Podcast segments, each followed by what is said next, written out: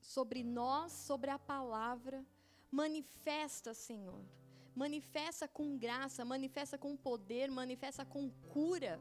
Em nome de Jesus, tira todo, é, todo apostasia, toda frieza, toda dureza do coração, dos corações. Tira todo impedimento, Senhor. Tira tudo aquilo que causou ira, cólera em nós, Senhor, para que possamos receber a semente numa terra fértil. Guarda o nosso coração, guarda a nossa mente todo ataque das trevas. E eu te peço agora, Senhor, dá ordem aos teus anjos a respeito das nossas vidas, a respeito das nossas famílias, porque hoje vai ser noite de é, de destravar espiritual, de guerra espiritual, de levantar-se novamente diante de ti, de voltar à guerra, de voltar à posição de que nós não deveríamos ter saído, Senhor. Então, em nome de Jesus, eu te peço, dá ordem aos teus anjos, cobre essa casa, guarda cada família, e em nome de Jesus, Senhor, toda astúcia de Satanás caia por terra nessa noite, em nome de Jesus Cristo, e que sejamos cheios e revestidos da autoridade que vem do alto, Senhor, e toda a tentativa das trevas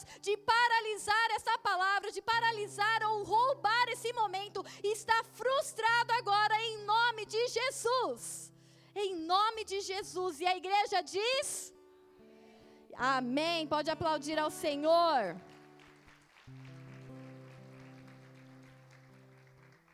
Eu quero dizer uma coisa para vocês antes de começar a palavra. Vocês têm que acordar, tá bom? Uma coisa é a gente pregar aqui, online, tá só eu, Rubens e o pessoal da comunicação. Outra coisa é a igreja estar tá aqui e fingir que está em outro lugar. Amém? Amém. Sabe por quê? Porque hoje é noite de guerra, hoje é noite de se reposicionar, hoje é noite de Jesus Cristo trazer de volta os valores, os conceitos e a tua mente cativa a Ele. Então nós vamos lutar por famílias, nós vamos lutar por filhos, nós vamos lutar por maridos, por casamentos, por restituição. E não dá para lutar com um soldado apático. Obrigado, Camila, por ter dito amém. Ou a Jennifer, que não dá para ver quem falou. Amém! Eu vou ter que treinar vocês. Amém! Amém, André? Eu quero ouvir o teu amém aqui do altar, hein? Senão vai, vai, vai apanhar no altar, tá perto. Vamos lá. Eu vou falar um pouco de mente hoje, por isso que eu preciso que vocês estejam acordados, espiritualmente ligados naquilo que está acontecendo no mundo espiritual. Vamos lá, põe a primeira imagem, Wesley, ou quem está na mesa, não lembro, o Renan. Aqui. Eu vou falar um pouco de mente, e falar de mente é um pouco falar sobre o cérebro. Então, o nosso cérebro é dividido, dividido em algumas partes. Se a Tamara tivesse online, ela poderia me ajudar muito mais, porque ela vai ser é, neurocirurgiã, então ela super manja já, nem entrou, mas já manja.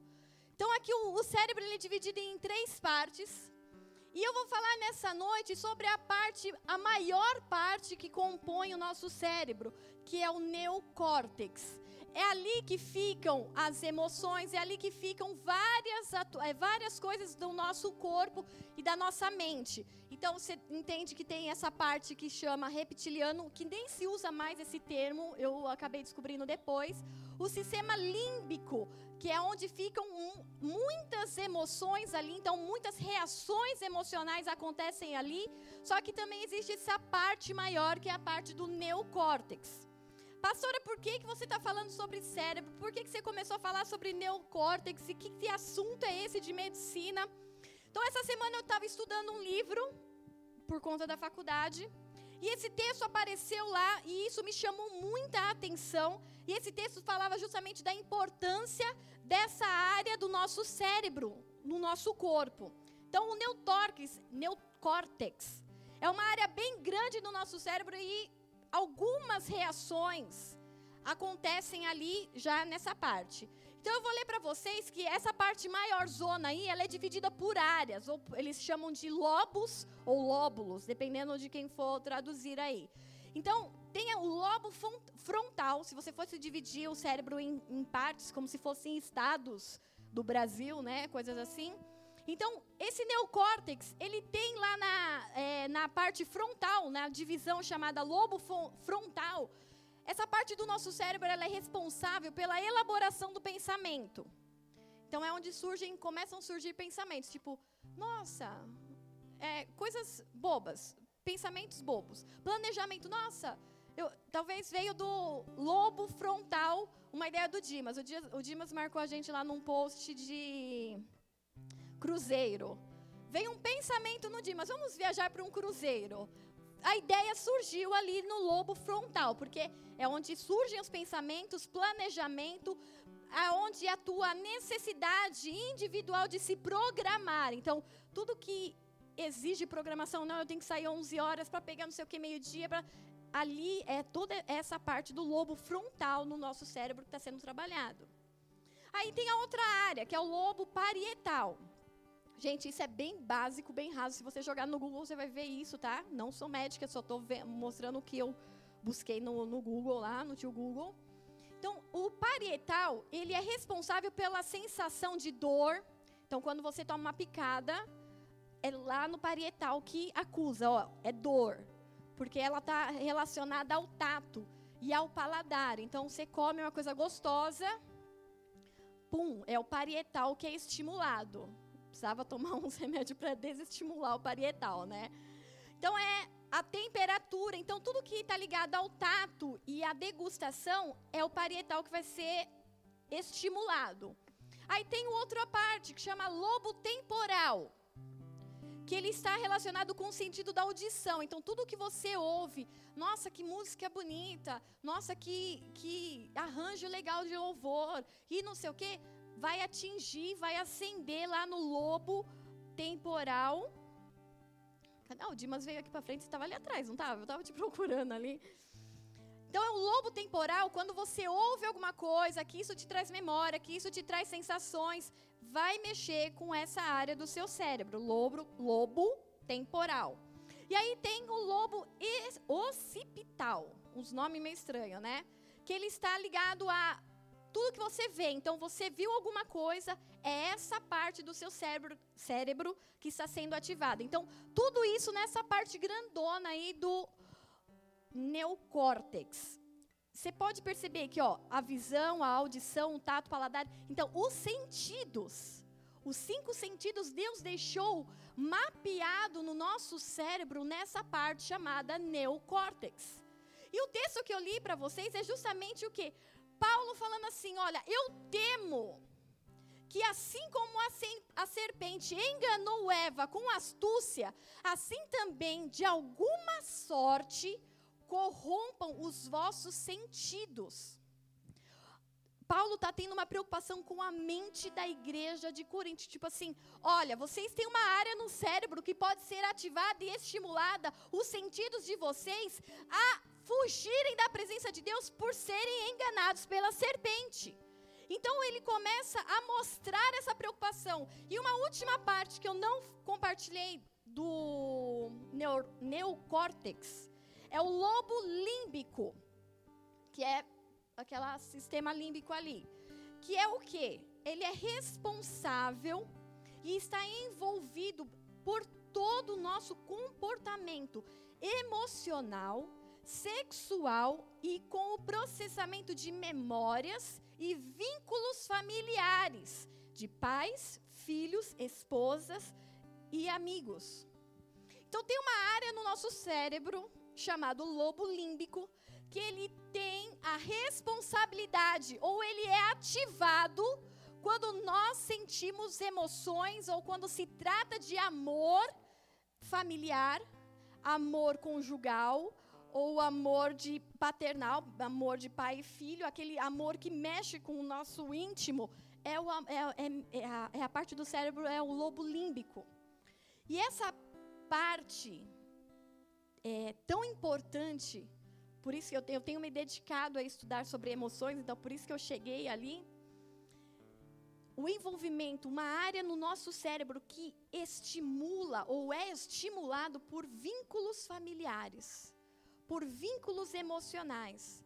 Há tantas e tantas é, pontos de estímulo no neocórtex é capacidade de aprender e criar, a, da onde surgiu, coisas assim, é tudo nessa área, a área da criatividade, o tamanho da estrutura do cérebro que você tem é de acordo com aquilo e o comportamento e as experiências que você passa.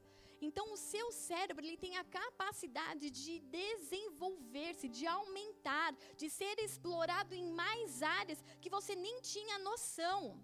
E isso foi comprovado, não é assim, ah, pastora, você está estudando aí uns livros que nada a ver.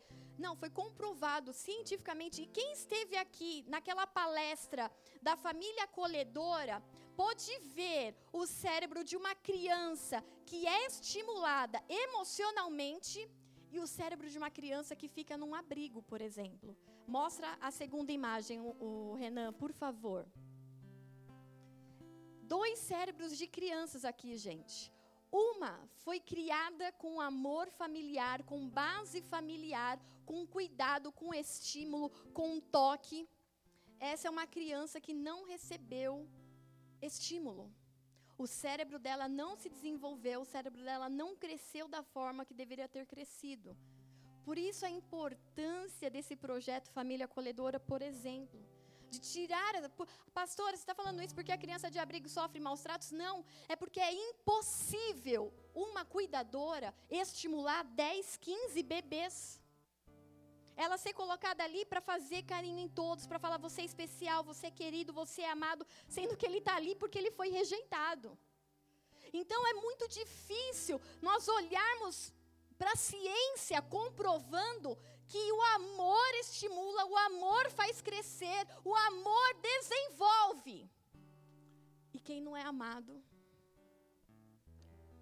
é a foto de uma criança que não foi amada.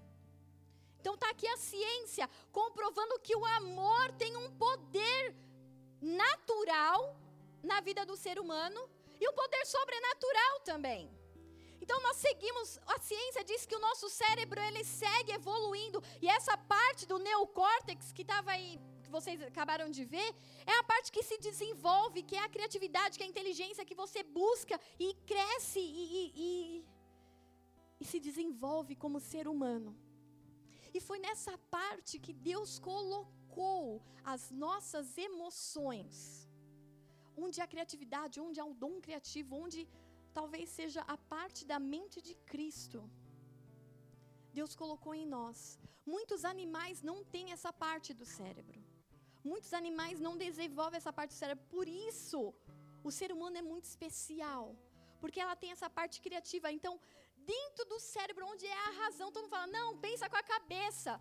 Mas dentro da sua cabeça, Deus colocou no seu cérebro uma área que cuida das emoções. E há uma área específica no neocórtex que cuida das emoções familiares, do amor entre um esposo e uma esposa, o amor de um pai com um filho, do amor do amigo, do amor daquele que é mais chegado que um irmão da área sexual também. O, o, as emoções da área sexual também estão no neocórtex. E aí, o que, que você quer dizer com tudo isso, pastora? Eu quero dizer que também estudando, por isso que é bom estudar, a gente amplia né, o nosso neocórtex. Se alguém te chamar um dia de cabeção, tenha isso como um elogio. Você fala assim, meu, tem que abrigar o meu neocórtex que está desenvolvendo. Eu estou crescendo em inteligência, em QI, inteligência emocional, porque já que as nossas emoções estão lá, o neo, nosso neocórtex também está sendo tratado quando eu trato as minhas emoções. E aí, eu, estudando, eu fui ver algumas curiosidades do neocórtex e ele ocupa 76% do nosso cérebro, então ele é uma grande parte. E uma curiosidade como eu falei, nem, todos os animais têm essa parte do cérebro. Mas olha que interessante, uma espécie confirmada já há muitos e muitos anos que não tem, são os répteis. Répteis não têm neocórtex. Então, os cientistas eles acabaram descobrindo que algumas aves ah, também não têm, mas elas são muito inteligentes, como o corvo. Colocaram o corvo como um dos animais mais inteligentes que se conhece, que se tem é, comparação com a ciência. Pastora, mesmo assim, não estou entendendo o que tem a ver o réptil com o neocórtex e com a minha cabeça grande ou pequena. O que eu quero dizer é que os répteis, eles não têm neocórtex. Você tem, tudo bem? Vocês estão comigo? Quem aqui tem neocórtex? Oh, aleluia. Tudo cabeção. E agora você vai entender e vai ter como amor isso. Quando alguém te chamar, o pastor chamar, ô oh, cabeção. Você vai se ofender? Você fala, mano, ele me acha super inteligente. Neocórtex desenvolvido. Neo, neuroplasticidade, que eles chamam. Quando o seu cérebro desenvolve, eles falam que é a neuroplasticidade. Então, você é um cabeção. E o que, que eu quero dizer? Deus colocou na natureza os répteis que não conseguem criar vínculos de afetividade, não conseguem ter vínculos emocionais e familiares. Pastor, o que, é réptil? Se você faltou naquela aula de ciências, biologia e ciências da sua quinta série, vamos lá, répteis são tartaruga, jabuti, jacaré, crocodilo, camaleão, iguana, lagarto. Você quer criar um lagarto? Ai, vai um lagarto tão bonitinho. Ele não tem vínculo familiar. Então, quando ele quiser te morder, ele vai te morder, porque ele não tem questão de afeto, ele não tem emoções. Então, um, um, começar a querer criar bicho, ah, eu vou criar um crocodilo, porque ele vai me reconhecer desde bebezinho, se eu cuidar dele, ele vai me ver como pai. Não. Você está pedindo para um animal que não tem, Deus não colocou neles emoções e afetividade, vínculos familiares ou vínculos emocionais. Você está querendo exigir de um animal que não tem essa capacidade algo que ele não pode te fornecer porque Deus não quis assim. Vocês estão comigo? Qual outros animais são répteis? Serpentes e dragões. Pastora, não existe dragão eu fui ver que existe o bicho animal dragão. Tem dragão animal da natureza. As serpentes e os dragões não possuem neocórtex, então não possuem a capacidade emocional de se ligar com ninguém. Resumindo, a área do cérebro aí que você tem chamada neocórtex entre tantas as funções que nós vimos, e a que eu vou destacar nessa noite é o que? Ela atua nas emoções, nos vínculos familiares entre pais e filhos, entre cônjuges e as áreas sexuais. E os répteis não têm essa área. Querido, presta atenção aqui comigo. O Criador te fez a imagem e semelhança dele.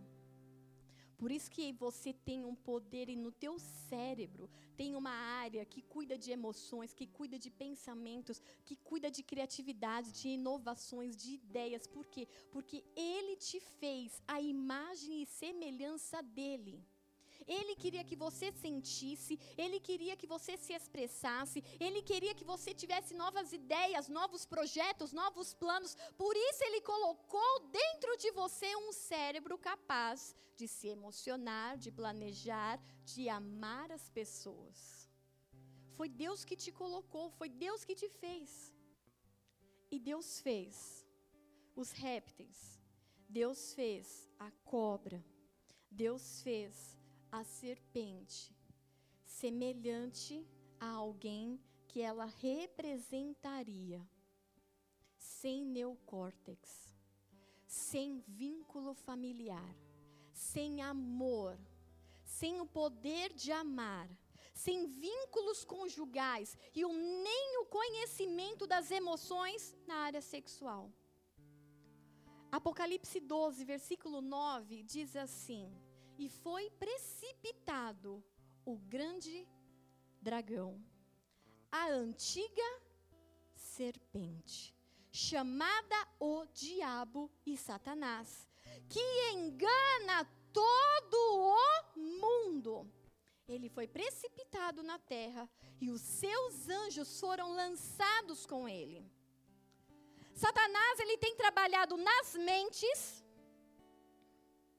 dos filhos de Deus, plenos e cheios de neocórtex, cheios de habilidades emocionais, cheios de habilidades de se entregar por um esposo, por uma esposa, de se entregar por um filho, por uma filha, de se entregar sexualmente ao seu cônjuge, de se entregar e criar vínculos emocionais com uma família, sendo que ele mesmo não tem essa capacidade nem essa habilidade.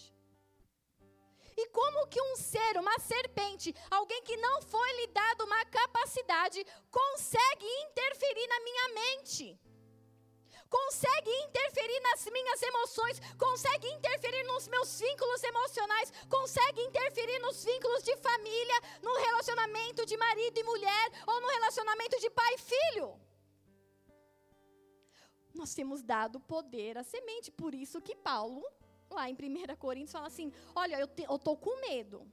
Eu estou com receio e eu quero evitar. Assim como a serpente enganou Eva, Eva tinha um cérebro 100% feito por Deus. Totalmente é, neuroplasticidado, sei lá, se pudesse conjugar esse verbo. Totalmente ativo, totalmente perfeito, sem limitação. E a mente dela conseguiu ser enganada pela serpente astuta. E aí Paulo fala assim: Eu estou com medo, eu estou com receio de que a mente de vocês seja corrompida, como foi corrompida a mente de Eva. A preocupação de Paulo era com a mente, sabendo que Satanás, a serpente, ela não deveria ter poder de acesso à nossa mente, porque é uma área que ela não conhece. A serpente não tem neocórtex, não tem vínculo, não tem emoções, ela não se importa Quantas são aquelas histórias que a gente ouve de pessoas, principalmente na Índia, que criavam serpentes e faziam aquele negócio encantadores de serpente.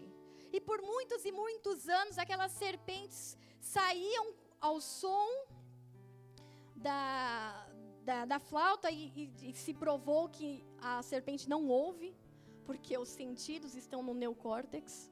Ela não tem neocórtex. Ela não ouve. Mas aí se tem a ilusão da flauta tocando e a serpente saindo. E quantos são as histórias de que depois de um tempo, depois de tanto dinheiro que aquela pessoa ganhou, que aquele indiano, que aquele encantador ganhou, aquela serpente o engoliu. Não é história, não é conto, não é parábola, são histórias reais. E há uma história bem semelhante onde um cara fala assim: para o veterinário. Ele tinha a serpente como um pet, como um animal de estimação. E aí a serpente, depois de um tempo, ficou um tempo sem comer. E aí esse cidadão levou o, o, a serpente como se fosse um pet, né, um animal de estimação para o veterinário. O veterinário, assustado com aquilo, falou assim: O que, que foi? O que aconteceu?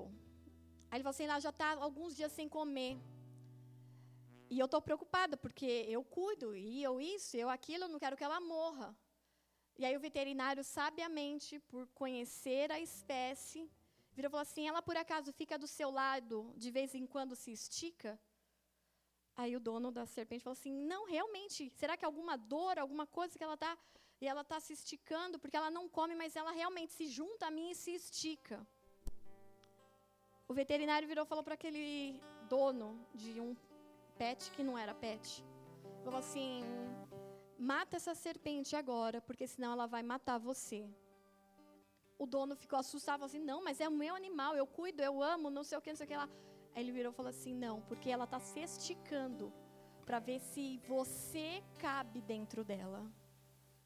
Por isso ela parou de se alimentar, porque você é o objeto de desejo de alimentação dela. Satanás ele não tem vínculo emocional. Então não adianta você querer cuidar daquela serpentinha do seu lado e falar assim: não, aqui, mas eu amo. Guardar aquele seu pecado. Não, mas é só um pecado, ele não faz mal. Ninguém vê. Eu não estou prejudicando ninguém, eu estou fazendo no meu quarto. Eu estou fazendo no meu banheiro. É no meu celular. E aí você está criando a serpente. Só que a serpente, ela não tem vínculo com você emocional nenhum, ela não tem dó de você nenhuma. Na hora que ela vê que ela pode te dar o bote, ela vai acabar com você.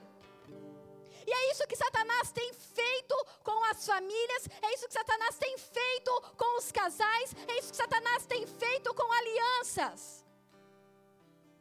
Ele tem permitido tocar na mente, tocar nas emoções de pessoas de, é, naturalmente maiores e superiores a Ele. Ele não tem essa capacidade de se vincular, de amar, ele não pensa, ele não tem essa estratégia. Deus tirou isso. Mas ele é astuto. Com o cérebro menor, com capacidade menor, com limitações espirituais menores, ele tem conseguido entrar em famílias, ele tem conseguido tocar em mentes, ele tem conseguido corromper emoções. Querido, o Criador fez todas essas coisas, deixando no homem a sua marca, a sua semelhança, para que você sim tem a capacidade de se vincular a alguém, de amar alguém, de se doar a alguém, de amar de forma sacrificial alguém. Satanás não tem. Então, se ele tem te enredado com pequenos pecados, pequenos delitos, e parece que você não está parece que está tudo bem entre eu e o mundo espiritual. Ele só, tá dando, ele só está te dando corda para você se enforcar. Porque ele não tem empatia nenhuma por você. Ele não, ah, não, ele não faria isso com o meu filho. Satanás entrar na minha casa por um pecado meu e atingir o meu filho, a minha filha, imagina, Satanás não faria isso. É guerra, é guerra, mas deve ter um padrão de guerra. É, o padrão de guerra dele é matar, roubar e destruir. Só isso, é, é o padrão de Satanás. Para vir e entrar no seu casamento. Ah, mas pastora, no meu celular, essa pornografia, essa mensagem, ah, isso e aquilo, nem minha mulher sabe. Então, você está criando a serpente e ela está se esticando ao seu lado. Quando ela puder te dar um bote, você perde a sua vida, você perde seu casamento e você perde a aliança com Deus.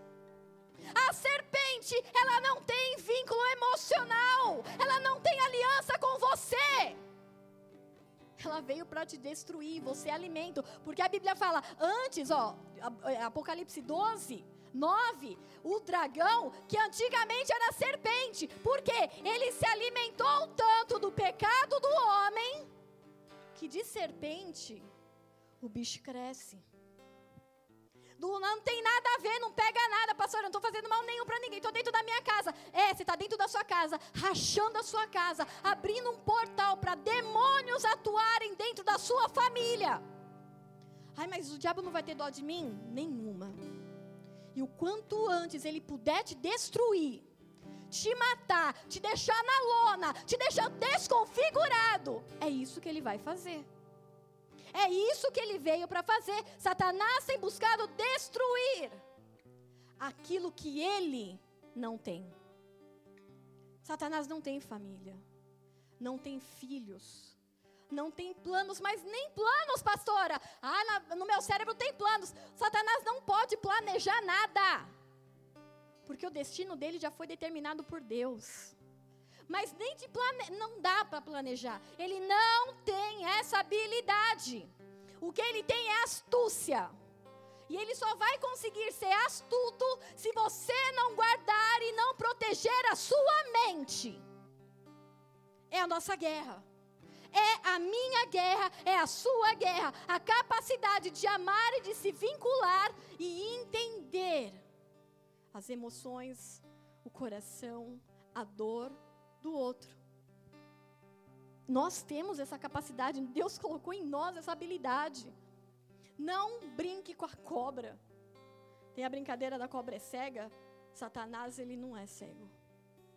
A cobra não é cega, não brinque com a serpente, pois ele não tem emoção nenhuma. Enquanto antes ele puder te atropelar, atropelar teu casamento, a tua família, os teus negócios, a tua empresa, os teus planos, os teus projetos, ele vai fazer.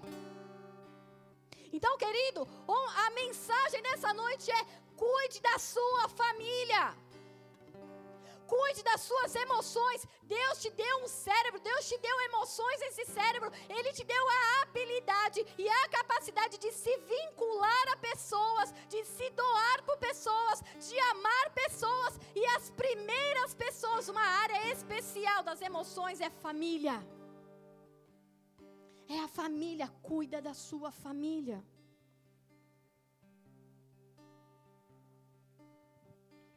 Efésios 3, versículo 14 e 15 diz: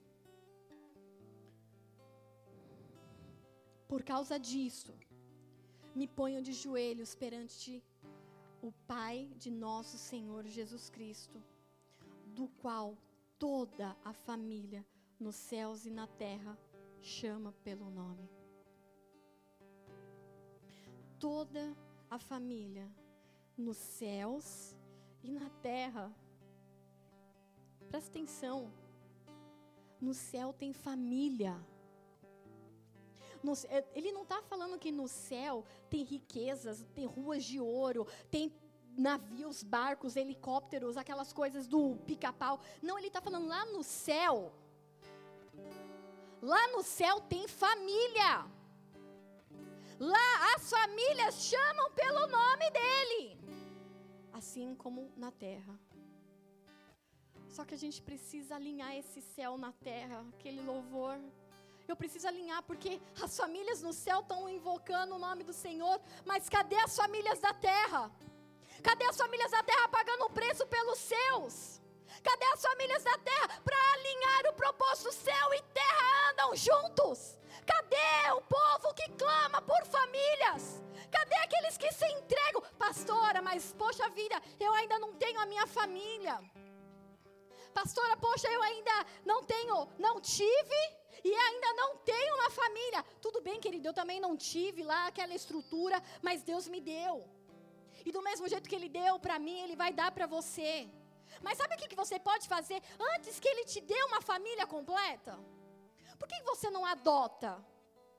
Crianças, não estou falando só de adoção, de levar uma criança para um lar como o projeto da família acolhedora, ou de entrar numa fila de adoção mesmo, para ter como um filho. Mas talvez seja radical demais para você que ainda está tipo, ô oh, pastora, como assim? Começa adotando mensalmente uma criança de alguma ONG, de algum projeto. Eu era solteira ainda, eu não tinha família. Eu adotava crianças do Nordeste. Eu tinha crianças em que eu dava mensalmente um valor para cuidar daquelas crianças. Eu não tinha família, mas eu já estava semeando em família, eu estava semeando em restituição, eu estava semeando naquelas crianças que não tem pai, não tem mãe. Falei, eu não sei o que, que os meus 30 reais por mês, 40 reais, depende de quanto você pode dar, pode alterar, mas estava alterando histórias de crianças para que elas pudessem ter uma família. Você pode adotar quantas crianças, quantos projetos na África Companhia Nissi, Jeová Nissi, como que é o, o lá, a aldeia Nissi. Quantas crianças você pode adotar? Você já pode pôr em prática hoje, mesmo ainda não tendo naturalmente os seus. Semeia. Semeia família para colher família. Você pode não ter agora. Ah, pastora, mas eu prefiro ajudar quem está perto. Então ajuda, olha para o lado. Eu tenho certeza que aqui na igreja tem pelo menos umas 10, 15 pessoas, crianças, adolescentes, pré-adolescentes, que você poderia investir. Pagar um curso de informática, pagar um curso de inglês. Poxa, pastora, mas eu não sei tá, você não sabe, mas começa a ver e começa a mudar a tua mente. Porque você reclama para Deus: me dá, me dá, me dá, eu não tenho, eu não tenho, eu não tenho. Semeia. Semeia aquilo que você quer, semeia em projetos, semeia em vida, semeia em sonhos. Pensa, um sonho do meu coração, e isso eu, eu falava quando eu estava lá na igreja de Guarulhos ainda. Eu falava, Senhor, eu sonho com um grupo de pais cheios do Espírito Santo e que vão bancar o filho dos outros. Mas eu sonho de chegar aqui e, e, e se juntar um grupo de pais Pensa na loucura que o inferno ia, ia acontecer no inferno. Se reunir uns pais lá, meu, vão adotar umas 15 crianças, vão botar numa escola particular. Aqueles que era para ser destruído, que era para ser do tráfico, que era para ser mula, que era para ser aviãozinho, vão tudo se tornar uns crentes porque eles entraram numa escola, além de uma escola, é uma escola de crente. Pensa a revolução que o teu valor mensal pode fazer na vida de alguém. Pastora, mas eu não posso. Talvez você não possa. Mas se juntar um que pode 20, outro que pode 100, ah, o outro pode 500. Pô, glória a Deus. Pensa na revolução que nós faríamos em famílias. Porque é isso, famílias no céu e na terra. Ah, pastora, mas eu quero adquirir, eu quero isso. Tá bom, você pode querer, porque está também nas áreas de desejo. Deus colocou isso dentro de nós. Mas vamos começar a olhar por aquilo que Ele olha também. Ele fala de famílias no céu e família na terra. Vamos investir em família na terra. Começa a investir em pessoas que poderiam receber a sua oferta de amor mensal. Poxa, eu posso fazer a diferença na vida de alguém pagando um curso B, uma faculdade, um curso de línguas, eu posso pagar um intercâmbio, eu posso mandar ele para outro país, eu posso fazer isso. Poxa vida, Deus está te dando, além de um cérebro, além de recursos, Ele está te dando um avanço espiritual, porque você está vendo lá na frente. Para você não é uma criança sem família.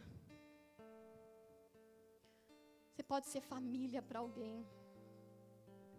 Você pode ativar sonhos.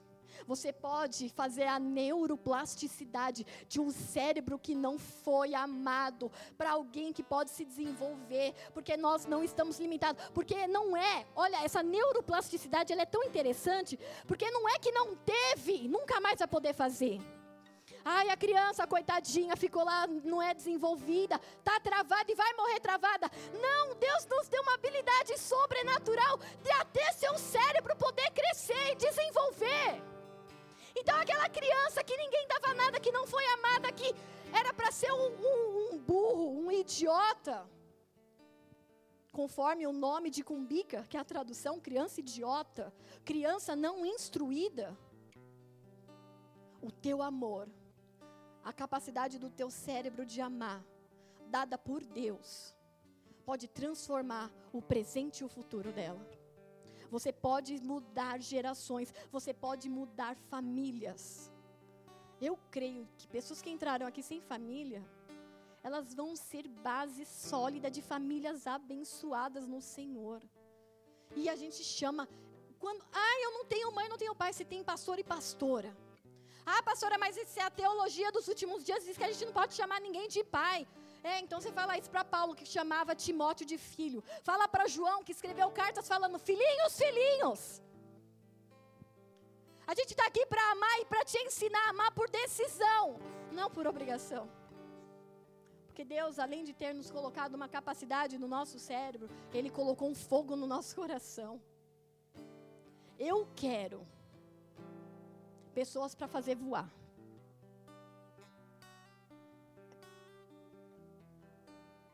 Você vai ter família. Nunca mais isso vai ser dor. Você vai ter família. Pessoas que entraram aqui com o cérebro assim, com as emoções assim, elas com o poder do Espírito Santo e com a ação e o amor da igreja, elas se transformarão naquele cérebro habilidoso, capacidade, cheio de talentos desenvolvidos e dados por Deus. Em nome de Jesus.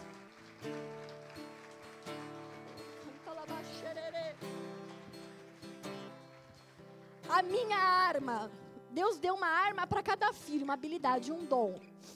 A minha arma é família.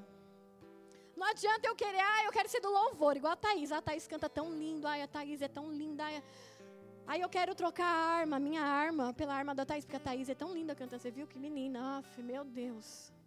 E eu estou tratando ela porque ela odeia ser mencionada. a minha arma é família. Você pode cantar errado, não sei o quê qual a arma que Deus te deu? Eu vou cuidar de família. E lendo, estudando, coisa de livro, de escola, de coisa. Eu descobri isso. Eu falei, Deus, Deus já fiz dentro da gente uma, um compartimento, uma caixinha dentro do meu cérebro só para amar a minha família. Uma caixinha que o diabo não tem, não conhece e ele não vai ter acesso. Não é o know-how do diabo nossa, ele é super. Como é que é o expertise? Ele é expertise em famílias. Não, em destruir aquilo que ele não tem. Ele não tem capacidade de ter.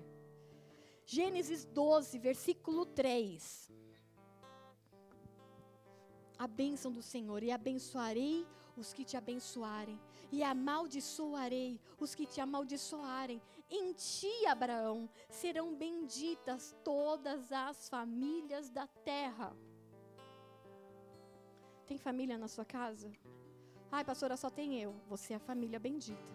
Só tem eu e mais um, você e mais um, é a família bendita. Por quê? Porque a bênção de Abraão, ela chegou até nós. A bênção de Abraão, da família bendita, chegou até nós, porque a palavra de Deus não mente.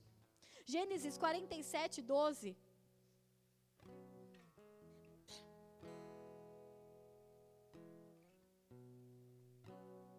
Diz assim: E José, o irmão vendido, o irmão que virou escravo, o que foi caluniado, o que foi preso, mas depois foi honrado. E José sustentou de pão a seu pai, seus irmãos e toda a casa de seu pai, segundo as suas famílias. José, ele poderia ter falado assim: que morram de fome. Vocês me venderam, vocês me fizeram passar por humilhação, trabalhar como escravo, ser vendido, ir para a cadeia, e agora vocês querem alguma coisa? Só que na mente de José e no coração dele, na mente, uma mente de Deus e um coração que queimava o espírito, ele não só restituiu e alimentou o seu pai e os seus irmãos, mas alimentou toda a sua casa, a casa do seu pai, segundo as suas famílias. É essa visão que nós precisamos ter de família. Não é só para minha casa. Não importa se meu irmão já brigou comigo. Não importa se teve treta. Poxa vida, a gente tem treta de irmãos em casa. Mas eu nunca vi aqui alguém falar: meu irmão me vendeu.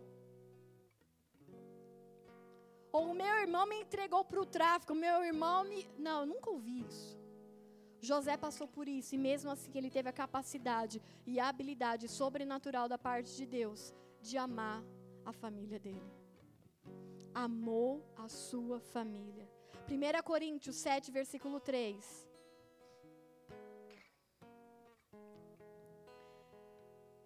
O marido deve cumprir os seus deveres conjugais para com a sua mulher. E da mesma forma, a mulher para com o seu marido. A mulher não tem autoridade sobre o próprio corpo, mas sim o marido. Da mesma forma, o marido não tem autoridade sobre o próprio corpo, mas sim a mulher. Não se recusem um ao outro, exceto por mútuo consentimento e durante certo tempo, para se dedicarem à oração. Depois, unam-se novamente, para que Satanás não os tente por, ter, não, por não terem domínio próprio. Marido e mulher. Marido, trate a sua esposa e cumpra os seus deveres conjugais. O que, que é o dever conjugal do esposo?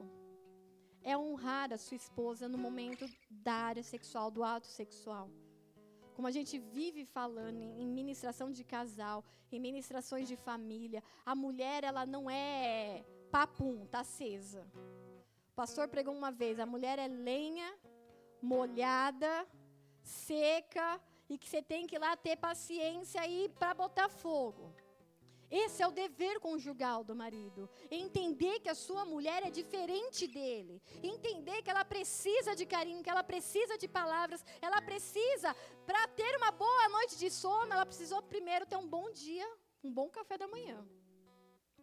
Você quer festinha, quer alegria, quer a noite de avivamento? Começa pensando nisso desde manhã. Porque se você for um grosseiro, um rude, um que não fala direito, que não toca, não faz carinho, não sei o quê, e chega de noite você quer festa, querido, aí a mulher vai falar assim: estamos em isolamento, fechado, isolamento social. Não vai ter. Agora a mesma coisa a mulher, se o marido é carinhoso, prestativo, cuidadoso, e a mulher mesmo, ai, não quero, ela vive com dor de cabeça 29 dias do mês. Ah, pastora, mas o mês tem 30. Então, aí nesse 30 ela fala assim, agora eu não posso, porque né, estou naqueles dias. Nunca pode. nunca está disponível, nunca tem a mente para agradar o marido. Toma cuidado. Sabe por quê? Porque isso pode ser porta de escape para sua esposa procurar pornografia que não justifica, ou para o seu esposo procurar pornografia que não justifica. Mas como famílias, nós precisamos usar de sabedoria. Agrada o teu esposo, agrada a sua esposa. Faz dele o rei e a rainha dentro da sua casa. Alegra ele, motiva, elogia. Nossa, amor, como você tá lindo com essa barriga aí, 360. Poxa, pastora. Amor, você é o gordinho mais lindo do mundo. É, é, o meu urso panda, é o meu urso, o meu leão, o meu tigrão, sei lá o que que você quer chamar seu marido. Mas elogia. Elogia sua esposa. Ah, pastora, mas ela tá gorda. É, então, você continuar falando que ela tá gorda, a gorda não vai querer festa nenhuma com o gordo. Elogia amor, você emagreceu. Esse emagreceu 4 quilos aí, o Rubens foi estratégico. Me deixar feliz. Tipo, nossa, 4 quilos. Elogia, busca elogios, guarda a sua família. Por quê? Porque você tem essa capacidade natural e espiritual. Deus colocou essa capacidade dentro de você. Agora, pais, olhem para os seus filhos. O que eu falei aqui antes de começar a palavra, coloque o seu filho lá na salinha de, do, do pretins, do, do, do infantil. Isso é responsabilidade de pai e mãe. A criança vai querer assistir o vídeo do YouTube, a brincadeirinha de não sei o quê, o, ou os memes, né?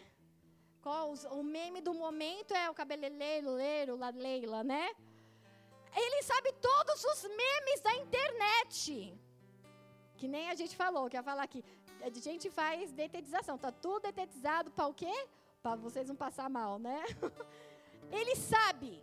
Eles sabem todos os memes da internet, eles sabem todas as piadinhas, eles sabem tudo.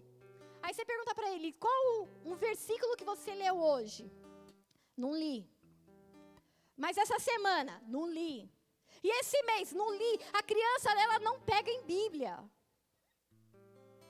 Ah, pastora, a gente está num tempo tão difícil, a gente está em casa, está na correria, tem que trabalhar de casa, tem que ensinar a fazer lição de casa. Então, mas obrigação de discipular dentro de casa é de pai e mãe. Não é da tia Raquel. Não é das tias do ministério infantil, é sua obrigação. E é obrigação. Isso diante de Deus é obrigação. Se você não tem feito isso com os seus filhos, você está falhando na terra, na família que Deus te deu, e isso vai ser cobrado no céu. Seu filho não pega numa Bíblia, não assiste, não participa, não entra numa live do ministério infantil. Pastora, eles não gostam. Não tem que gostar, gente. A Eloy mandou uma mensagem hoje falando lá no grupo dos líderes de a gente ia para a igreja e a gente ia obrigada. A gente ia para a igreja obrigada pela minha avó e não tinha essa, não quero. Não tem querer, criança não tem querer. Vai fazer e ponto, e acabou. E a gente ia. E eu ficava torcendo nos cultos para alguém demoniar. Porque era a parte que eu achava mais legal no culto, era ver os, as manifestações de demônio. Porque aquele culto, negócio, aqueles bancão de madeira, a gente usava véu. Era um véu para nós três. Tipo, a gente, a, e a gente tinha, a gente tem, né, cabelo crespo. Então, nosso cabelo não cresce naturalmente, assim. Era um cabelo assim, então aquele véu a gente achava que era o nosso cabelo, então a gente amava a igreja da minha avó de usar véu. Mas a gente chegava lá, Aí tinha as manifestações, porque sempre, né, acontecia. E eu ficava, e ainda mais uma intercessora mirim lá dentro. E eu ficava, Deus, acontece. Ai, eu quero ver um demônio, eu quero ver não sei o quê. Eu ficava intercedendo para acontecer, porque eu achava muito chato um culto adulto. E aí quando a, a, os bancos iam para trás, e aquela, aí eu, aí eu, putz, aleluia. Aí eu ficava feliz com o culto. Né? Então aconteciam os moveres porque oh, tinha um, alguém pedindo ali. Então o fato de levar, o fato de colocar é responsabilidade do pai, da mãe. Minha mãe trabalhava, meu pai, meu pai estava aí agora no YouTube. Agora, agora não pode nem falar do velho, o velho está no YouTube. Meu pai agora está pegando o culto, gente. Meu pai não estava na nossa vida. E agora ele fica mandando comentário e pergunta depois do culto. Não entendi isso. Por que, que você pula? Por que, que você grita? Por que, que você dança? Eu, eu, falei, pai, eu não danço. Você estava dançando lá. O que, que você dança? O que, que tem a ver? E aí tá assim. Mas a minha avó fazia esse papel. Não transfira para as suas o papel que é teu e você está aqui ouvindo, você está aí ouvindo. Faz a sua parte. Não é papel de vô e vó. Não é papel de tia Raquel e Ministério Infantil. É papel de pai e mãe. Então você tem que saber como está o coração do teu filho, como está a escola. Tempo, esse tempo que a gente está dentro de casa, e Deus colocou esse tempo, a gente tudo dentro de casa, e as tretas estão acontecendo porque pai e mãe não tem paciência de ser professor de escola. Pai e mãe não lembra mais de geografia, que dirá de tabuada. E aí é ter aquela atenção. E aí você deixa a criança lá e você não pega o caderno dela. E aí esses dias a gente foi pegar o caderno do Heitor. Mas foi surra atrás de surra. Eita atrás de eita. E aí ele começa a gritar e clamar por misericórdia, porque é filho de crente, né? E aí ele não fala, não, mãe, ele misericórdia, Jesus me acode, Jesus vem, maranata. E ele, ele apanha em línguas estranhas. Pai tem que acompanhar, por que, que não fez isso? Eu deixei você aquele dia fazendo isso, cadê isso?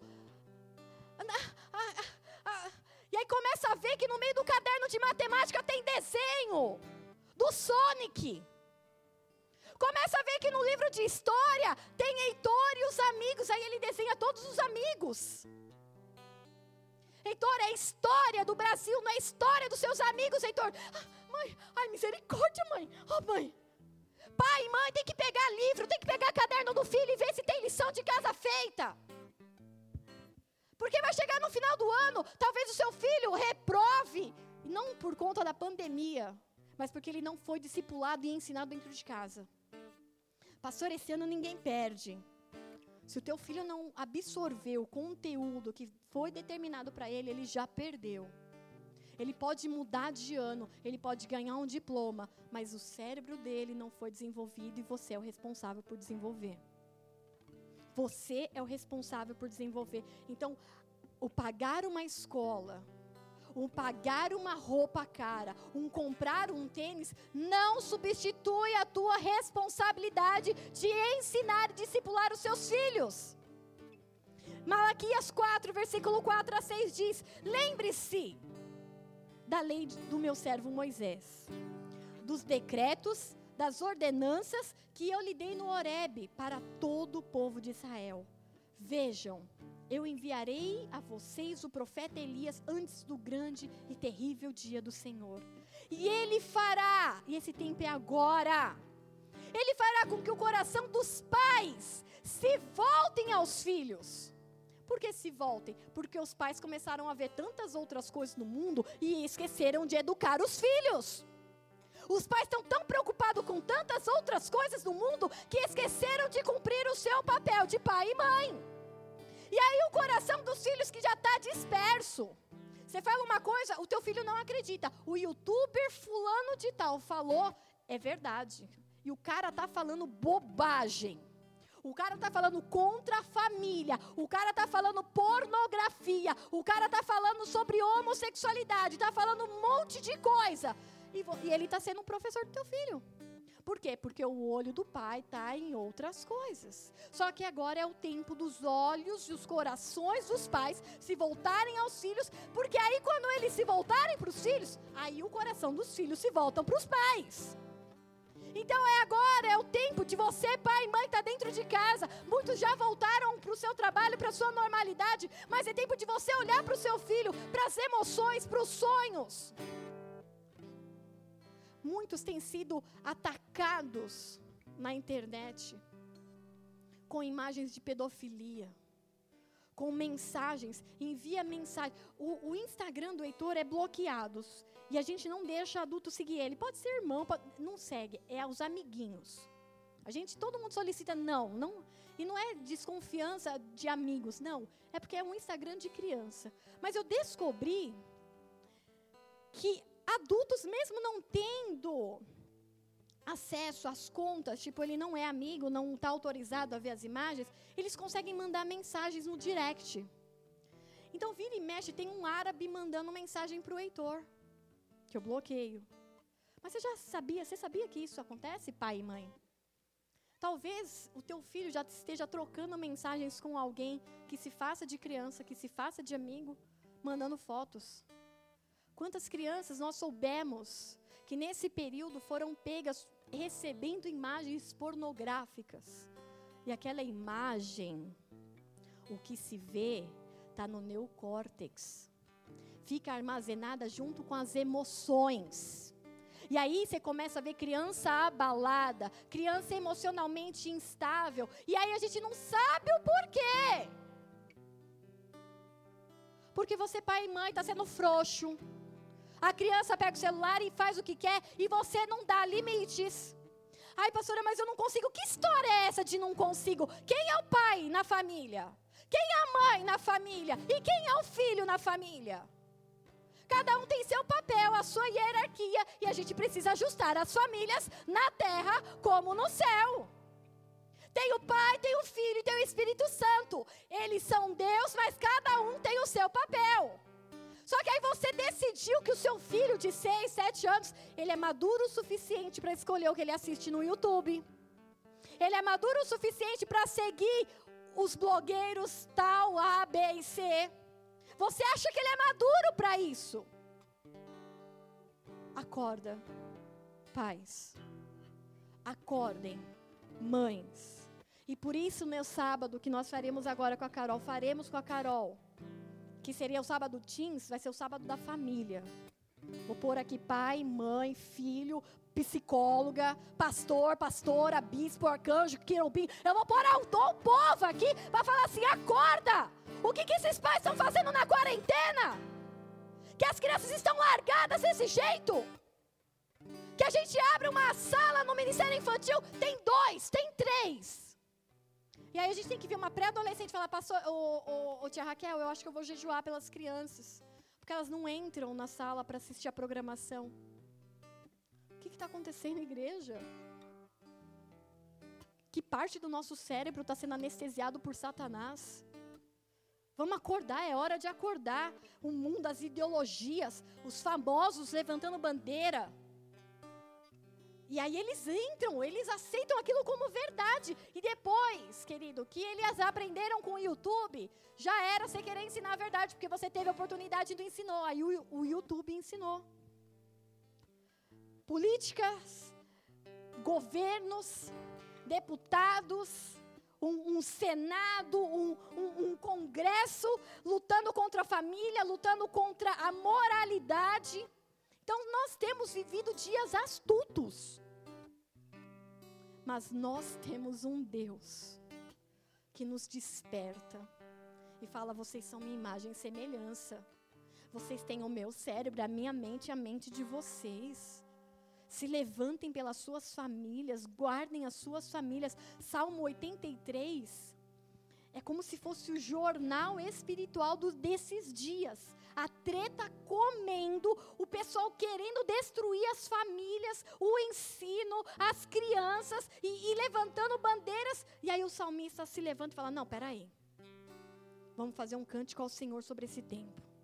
E aí ele começa falando: Ó oh Deus, não te emudeças. Não fiques em silêncio e nem te detenhas, ó Deus. Vê como se agitam os teus inimigos, como os teus adversários te desafiam de cabeça erguida. Porque eles estão lá recebendo um salário, porque você votou, porque eu votei, estão lá representando você e não estão te representando mais. Eles decidiram representar as ideias da serpente. E ai de quem se levantar a favor da família. Mas aí ele continua, o salmista. O salmista ele tem o discernimento de hoje, da treta comendo. Com astúcia, conspiram contra o teu povo, tramam contra aqueles que são o teu tesouro. Eles dizem: venham, vamos destruí-lo como nação, para que o nome de Israel não seja mais lembrado. Israel é a descendência da família bendita de Abraão. Eles querem destruir aquilo que Deus fez. Com um só propósito tramam juntos e contra ti fazem acordos, e as tendas de Edom com os ismaelitas, Moabes e os agarenos, o Gebal, Amon e Amalaque, a Filístia, como os habitantes de Tiro. Eu poderia colocar tantos nomes, tantos países que estão se aliando contra a família, contra a liberdade. Até a Síria, a ele se aliou e trouxe força aos seus descendentes. Trata-os como trataste Midian, como trataste Cícera e Jabim no rio Quizon, os quais morreram em Erdom e tornaram-se esterco para a terra. Faze com que, faze com que os nobres os fize, que os fizestes com Oreb e Zeb, e com todos os seus príncipes, e o que fizestes com Zeb e Zamuna. E que disseram: Vamos apossar-nos das pastagens de Deus Faze-os como folhas secas levadas no redemoinho, ó meu Deus, como palha ao vento.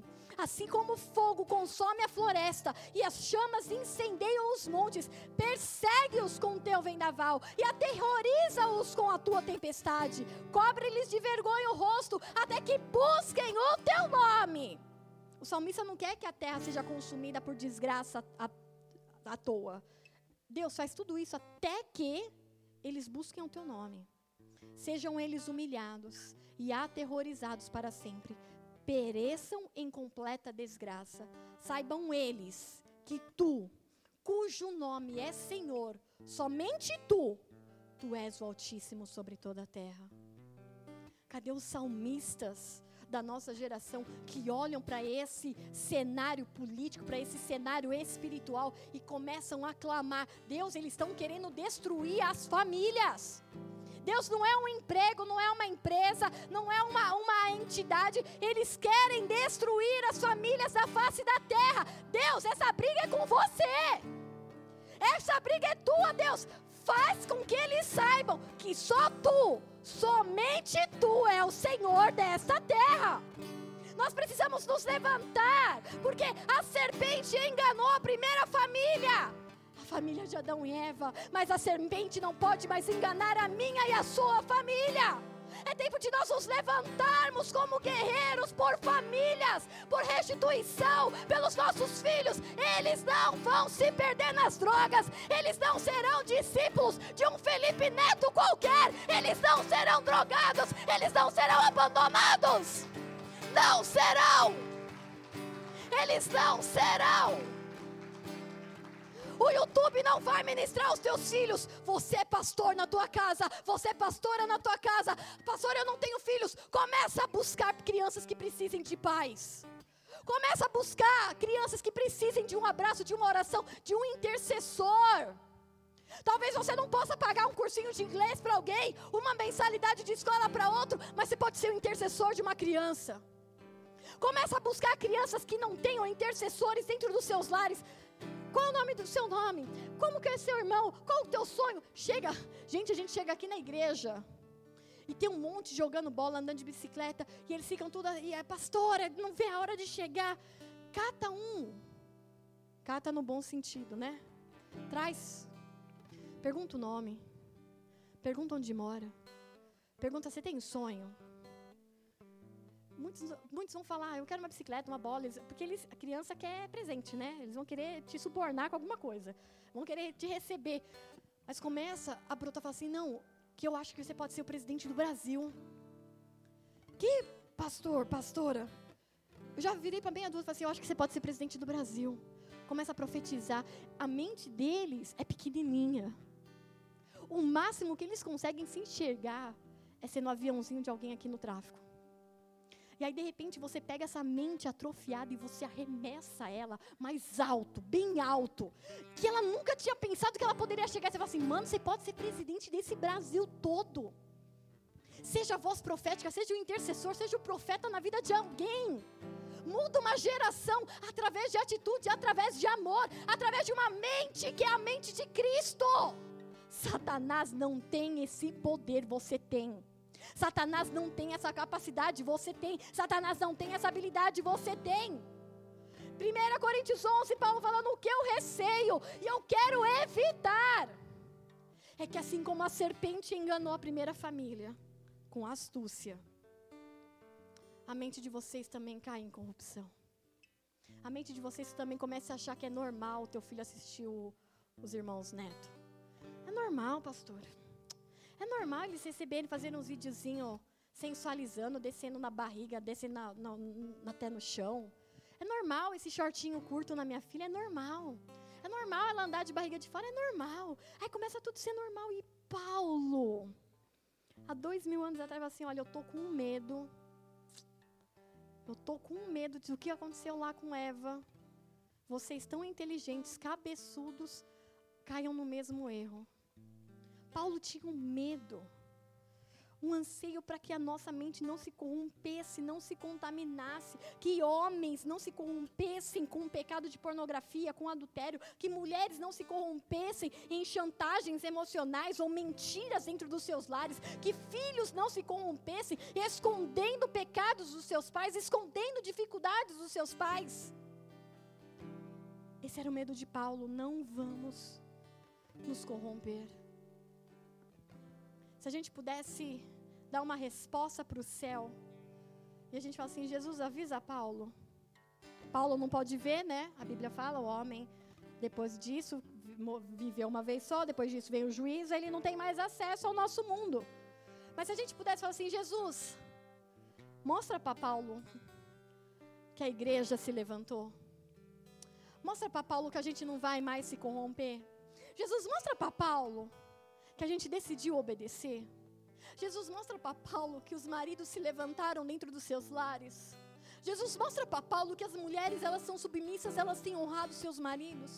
Jesus mostra para Paulo que os filhos, eles amam estar com os seus pais e têm os seus pais como fonte de inspiração, não mais a internet, não mais o YouTube. Jesus mostra para Paulo que a gente conseguiu usar a parte do nosso cérebro de maneira inteligente, nós conseguimos usar as nossas emoções de forma inteligente, a gente vai obedecer. A gente decidiu obedecer. Deuteronômio 28, do versículo 1 ao 14. Pode vir um louvor.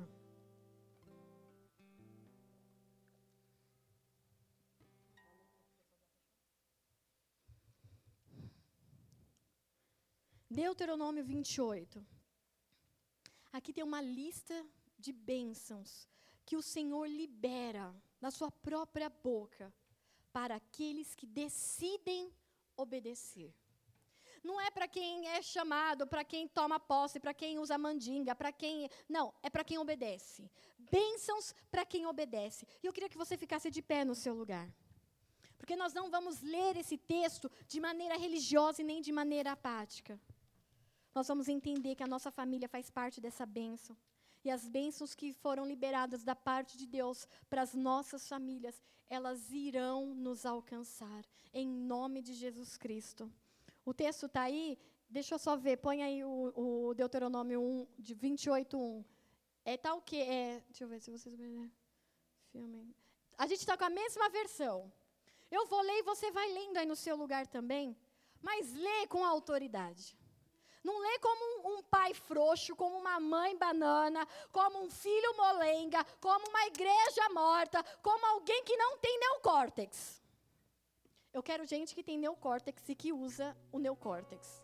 Tudo bem, igreja? Tudo bem, igreja? Aleluia, porque no neocórtex também está a audição, então vocês estão me ouvindo, né? Amém? Ai, aleluia. Deuteronômio 28, 1 se vocês obedecerem fielmente ao Senhor, ao seu Deus, e seguirem cuidadosamente todos os seus mandamentos que hoje eu lhes dou, o Senhor, o seu Deus, o colocará muito acima de todas as nações da terra. Todas estas bênçãos virão sobre vocês e os acompanharão, se vocês obedecerem ao Senhor, ao seu Deus. Vocês serão abençoados na cidade e serão abençoados no campo os filhos do seu ventre serão abençoados, como também as colheitas da sua terra, e os bezerros e os cordeiros dos seus rebanhos a sua cesta e a sua amassadeira serão abençoadas. Vocês serão abençoados em tudo o que fizerem. O Senhor concederá que sejam derrotados diante de vocês os inimigos que os atacarem. Virão a vocês por um caminho e por sete fugirão o Senhor enviará bênção aos seus celeiros. O Senhor, o seu Deus, os abençoará na terra que lhes dá o Senhor fará de vocês o seu povo santo, conforme prometeu, sob juramento, se guardarem os mandamentos do Senhor, do seu Deus, e andarem nos caminhos dele. Então, todos os povos da terra verão que vocês são chamados pelo nome do Senhor e terão medo de vocês. O Senhor lhes concederá grande prosperidade no fruto do seu ventre, nas crias dos seus animais, nas colheitas da sua terra, que ele jurou aos seus antepassados que daria a vocês o Senhor abrirá o céu, o depósito do teu tesouro, para enviar chuva à sua terra no devido tempo e para abençoar todo o trabalho das suas mãos. Vocês emprestarão a muitas nações e de nenhuma tomarão emprestado. O Senhor fará de vocês a cabeça das nações e não a cauda, se obedecerem aos mandamentos do Senhor, do seu Deus, que hoje lhes dou e a que seguirem cuidadosamente vocês estarão sempre por cima, nunca por baixo. Não se desviem nem para a direita, nem para a esquerda de qualquer dos mandamentos que hoje lhe dou, para seguir outros deuses e prestar-lhe culto. Se vocês obedecerem ao Senhor, se vocês obedecerem ao Senhor, todas essas bênçãos serão marcadas, serão um selo sobre você, sobre a sua casa, sobre a sua família, sobre os teus, sobre aqueles que você ama, sobre aqueles que você vai ser intercessor, sobre aqueles que você vai lançar. Você é uma bênção. A tua família é uma bênção. O teu casamento é uma bênção. Começa a profetizar. Profetiza sobre os teus filhos. Profetiza sobre aqueles que você vai adotar. Profetiza sobre o seu trabalho. Sobre a sua mão.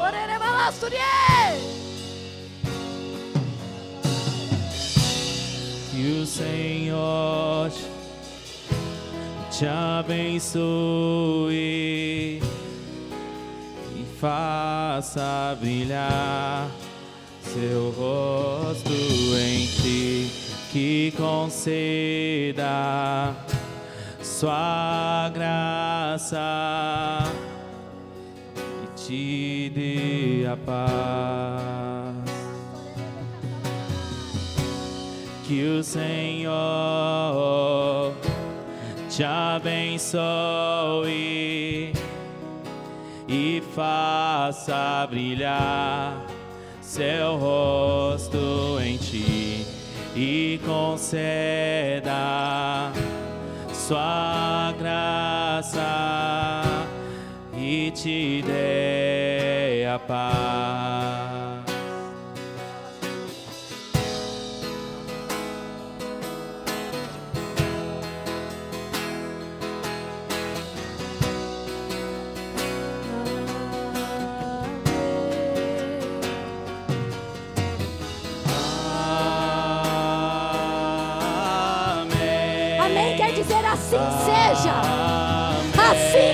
Seja, assim seja. A bênção do Senhor sobre as famílias, assim seja.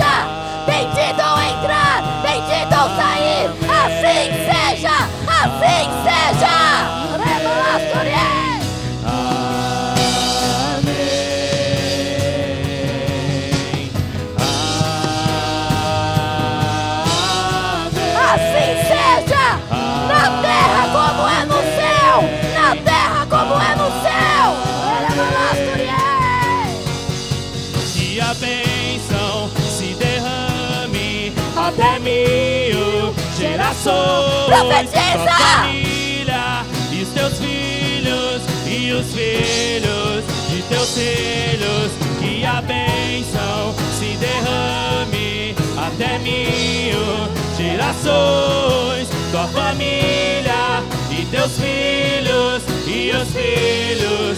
Que a bênção, que a bênção se derrame até mil gerações. A maldição família não vai ter lugar na tua casa.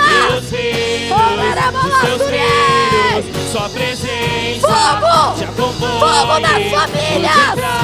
Fogo nas famílias! Do teu lado e em ti é contigo, é por ti. E de noite e de dia, tua entrada e saída. Em teu riso, em teu choro, é contigo, é por ti, é contigo, é por ti, é contigo, é por ti, é contigo, é por ti. Fogo, fogo, fogo nas Que a gerações! bênção, que a bênção se derrame até mil gerações. Tua família e teus filhos e os filhos Meu Deus de Abraão, de. Isaac, de Jacó. Meu Deus de aliança. Meu Deus de famílias. Tua família e teus filhos e Tem os fogo filhos. nesse altar! Sua presença, sua presença te acompanhe por detrás e por diante, do teu lado e em ti. É contigo, é por ti. E de noite e de dia, tua entrada e saída. Em teu riso, em teu choro, é contigo, é por ti, é contigo, é por ti, é contigo, é por ti, é contigo, é por ti, é contigo, é por ti, é contigo, é por ti, é contigo, é por ti, é contigo, é por ti. Amém, amém.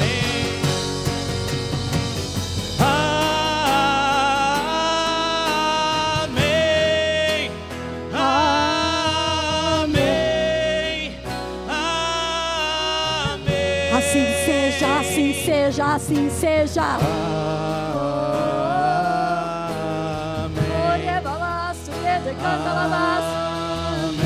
É o Deus de geração em geração. É o Deus de aliança. Amém. Incendeia famílias nessa noite, Espírito Santo.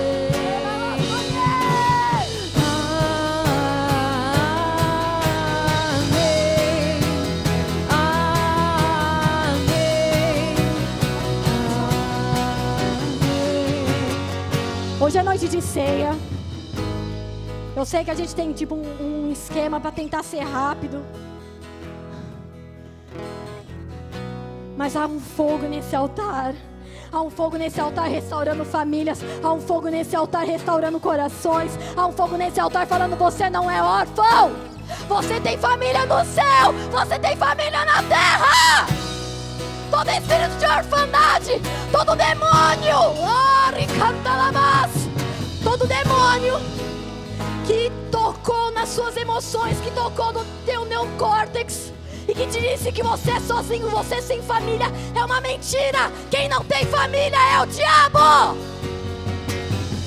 Ele não pode sonhar, ele não pode planejar, porque os planos dele, os planos do Senhor para ele é o largo de chofre, é o fogo eterno que vai queimá-lo. Você é filho, você é filha, você tem família no céu e na terra. Recanta la. Pessoas que foram assoladas com a orfandade, que não se sentem filhos, não se sentem dentro de família, que se sentem um peixe fora d'água, que quando se fala de família você fala: "Ah, Fê, é o assunto que me dói". Eu quero, nós queremos te ungir nessa noite. O pastor vai orar pela sua vida e todo espírito de orfandade, toda corrupção da sua mente que deturbou a tua mente, dizendo que você não é filho, que você é órfão, vai cair por terra nessa noite. Mas tem que ser rápido. É rápido, você vem, recebe a oração e volta pro seu lugar. Rebalasturié, catalabas. Recatalabas,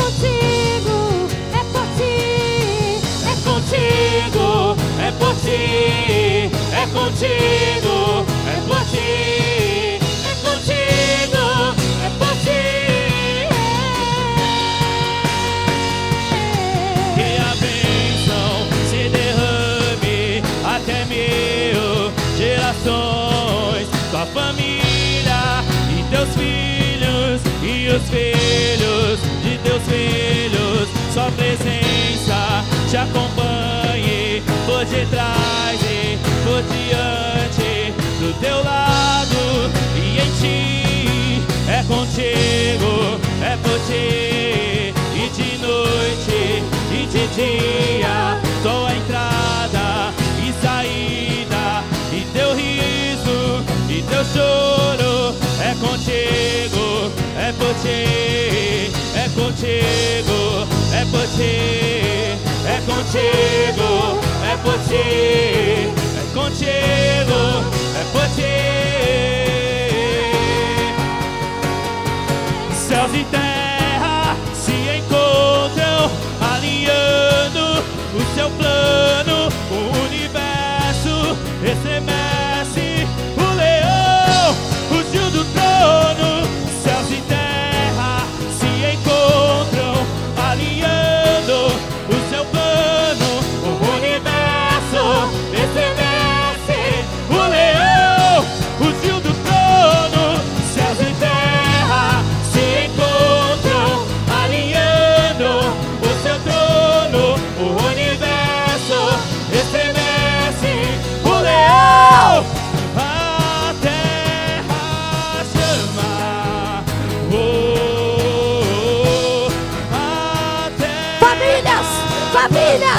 famílias, famílias, famílias, famílias,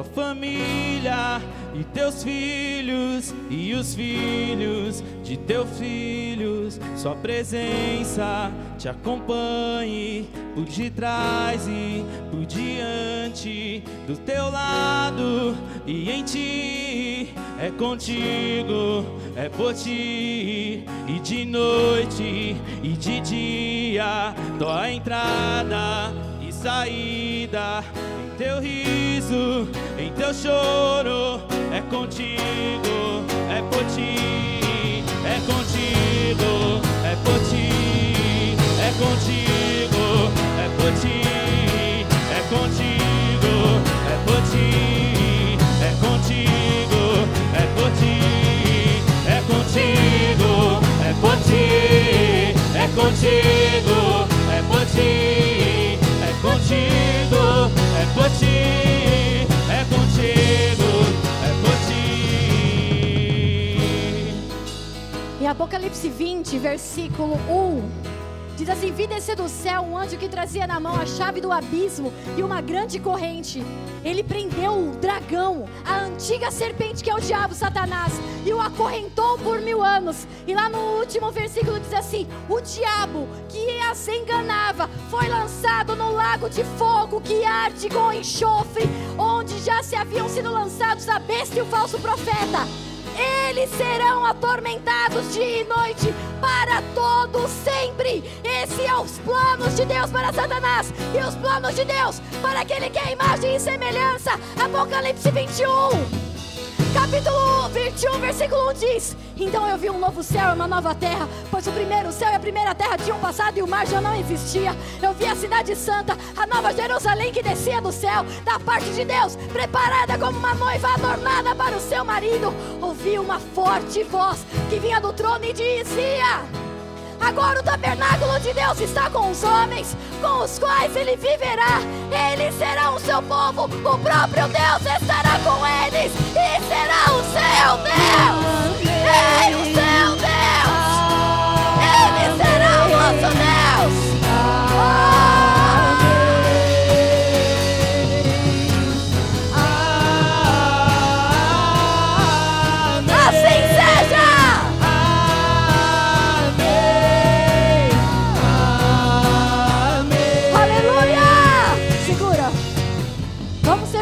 Serve essa ceia. Corre, corre, corre. Oh, aleluia. Mas ainda bem que amanhã é feriado. Oh, aleluia. Oh, aleluia, que amanhã é feriado. É feriado. É feriado nada. Amanhã é meu primeiro dia de trabalho. amanhã eu vou bater cartão. Pega a tua ceia. Porque você faz parte da família da terra e faz parte da família do céu, amém? Nós vamos ceiar junto. O que é a ceia? A ceia é uma ordenança deixada por Jesus para fazermos isso sempre para lembrarmos que um dia Ele vai voltar e que um dia Ele vai habitar no nosso meio como o próprio Deus vivendo no meio dos seus filhos e Ele será o nosso Deus e nós seremos o seu povo. E para que você não desanime, para que você não desista, para que você não ceda às astúcias de Satanás, cedendo ao pecado, cedendo à mentira, cedendo à indiferença, cedendo ao medo, cedendo à, depressão ou qualquer outra coisa que possa acorrentar a tua mente. A ceia nos traz viva a memória. A memória, a memória está no neocórtex. É para você lembrar toda vez. Ah, O teu cérebro ativa. Lembra, ele vai voltar. Lembra, ele vai voltar. É seu cérebro esticando. É seu cérebro aumentando. Ele vai voltar. Lembra disso, ele vai voltar. Lembra disso, ele vai voltar. Ele vai voltar. Ele vai voltar. Ele vai voltar. Amém.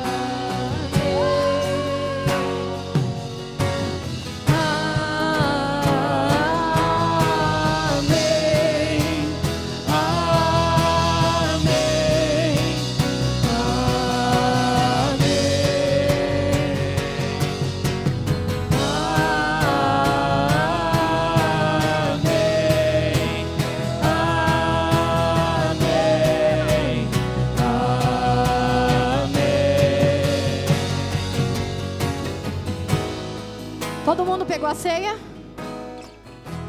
pastora, eu não peguei, porque eu não sou batizado, porque eu não sou dessa igreja, é a primeira vez que eu estou aqui. Não há doutrina para a ceia. Para você comer do pão e tomar no cálice de Jesus Cristo, a única coisa que você precisa fazer é se examinar. Por que se examinar? Porque se você estiver em pecado, isso vai ser maldição para sua vida. Mas por isso a gente, antes da ceia, você pode pegar e confessar os seus pecados ao Senhor e falar: Senhor, me limpa, porque eu quero estar no meio dessa festa. Eu quero sentar à mesa junto com você. Então, se você não pegou por algum motivo, por não saber o que é a ceia do Senhor, pode levantar tua mão que a gente corre aí. Os diáconos ficam de olho que eu não estou enxergando nada daqui. E aí te levam, tá bom? Alguém não recebeu? Só levanta a mão rapidinho aí, a gente já corre. Amém. Glória a Deus. Cadê os diáconos? Estão dormindo aí? Vamos, cabeção. Agora eu posso falar. Né, seus cabeçudos? e aí, amor? Glória a Deus. Que o Espírito Santo de Deus leve a viver coisas poderosas, a transformações, não só na casa de vocês, mas para todos aqueles que estão à sua volta. Não permita de forma alguma que Satanás segue o entendimento, mas que vocês sejam aqueles que vão desmascarar a cegueira espiritual de muitos em nome de Jesus. Amém? Amém de verdade, seus cabeçudos? Amém. Posso, posso chamar vocês de cabeção agora, sem problema nenhum, né? Tudo bem? Ei, o pessoal não gostou não, viu amor? Ah, Jesus amado. Deixa eu ver aqui esse bagulho aqui. Amém. Antes quero ler um texto. Está lá em 1 Coríntios 11, 23, que diz assim: Pois eu recebi do Senhor que também, e pois recebi do Senhor o que também entreguei a vocês, que o Senhor Jesus, na noite em que foi traído, tomou o pão, e tendo dado graças, partiu e disse: Isto é meu corpo que é dado em favor de vocês. Façam isso em memória de mim. Da mesma forma, depois da ceia, ele tomou o cálice e disse: Esse cálice é a nova aliança no meu sangue. Faço isso sempre que beberem em memória de mim. Porque sempre que comerem deste pão e beberem deste cálice, vocês anunciam a morte do Senhor até que ele venha. Amém? Pega aí seu cálice, seu pão. Vamos orar. Pai, em nome de Jesus, nós consagramos, meu Deus, esses elementos diante do Senhor. Declaramos, Senhor, meu Deus, a sua bênção, desfazendo, quebrando toda e qualquer forma de malignidade. Nós Queremos glorificar o teu nome, porque nós fazemos isso em sua memória, comendo esse pequeno pedaço de pão, tomando esse pequeno cálice de, de suco de uva, que representa o teu corpo e o teu sangue. Porque a tua morte não foi em vão, Senhor, a tua morte trouxe salvação para a humanidade, trouxe salvação às nossas vidas e aqui nós estamos hoje reconhecendo o teu senhorio sobre nossas vidas, reconhecendo os nossos pecados diante de ti e clamando cada vez mais por ti. Por isso, vem Espírito Santo sobre nós de uma forma poderosa. E é assim que nós oramos, consagrando esses elementos diante do teu altar, em nome do Senhor Jesus. Amém. Pega teu pão, comamos juntos.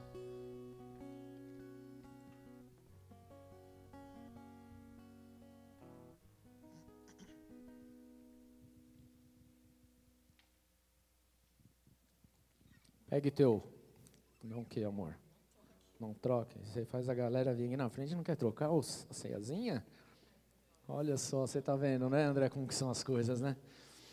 Levanta o seu cálice aí, em nome de Jesus e repita-se comigo. Eu sou, Eu sou aquele que vive pela família. Porque Deus é família. Deus é família. E a cobra não vai me iludir, não vai me enga- me enganar. Satanás não vai enganar as famílias dessa terra. Porque eu recebi. o Senhor sobre a minha vida, em nome de Jesus e em Sua memória, nós vamos ceiar com muita alegria. Bebamos juntos, queridos.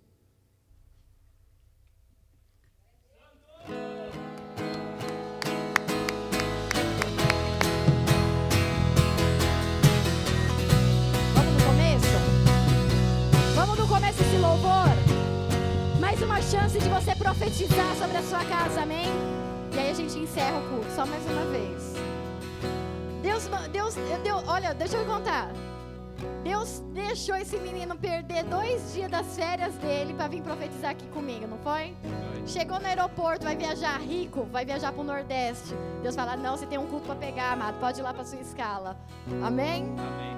Em nome de Jesus e desse altar tem saído fogo para sua família e para nossa geração. Amém? Leva a tua porção porque ela é eterna. Em nome de Jesus. Que o Senhor te abençoe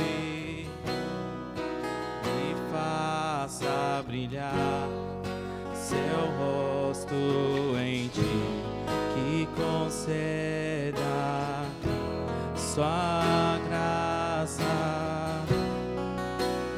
te dê paz. Que o Senhor que o Senhor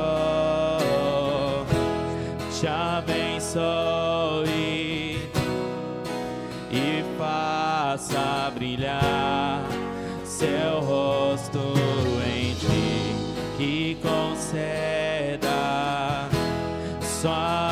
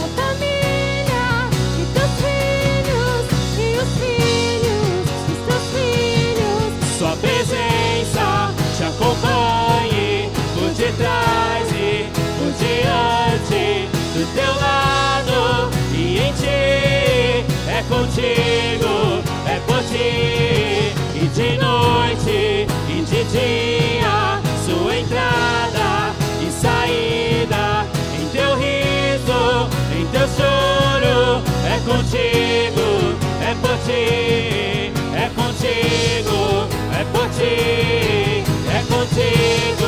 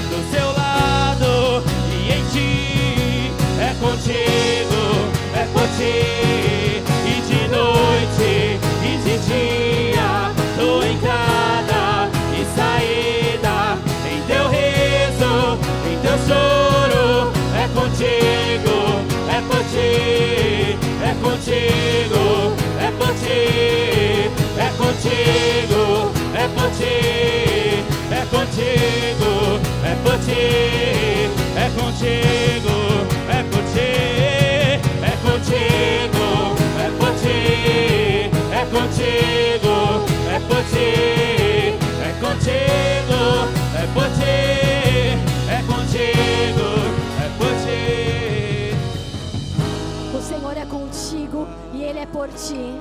O Senhor é contigo e Ele é por ti. Onde você entrar e onde você sair, você leva o cérebro de Deus. Você é a boca, você é o ouvido, você é os olhos, são os olhos. Você é a parte de Deus que toca na humanidade. Você é a bênção de Deus, você é o seu tesouro próprio, o seu tesouro querido. Em nome de Jesus, eu te abençoo para uma semana próspera, para uma semana abençoada, para uma semana de portas abertas, para uma semana de milagres abundantes, onde você vai ver o mover de Deus, fruto de obediência, fruto de obediência, obediência inteligente, e você vai colher os frutos nessa semana, em nome de Jesus Cristo. Vai nessa bênção, em nome de Jesus. Ah.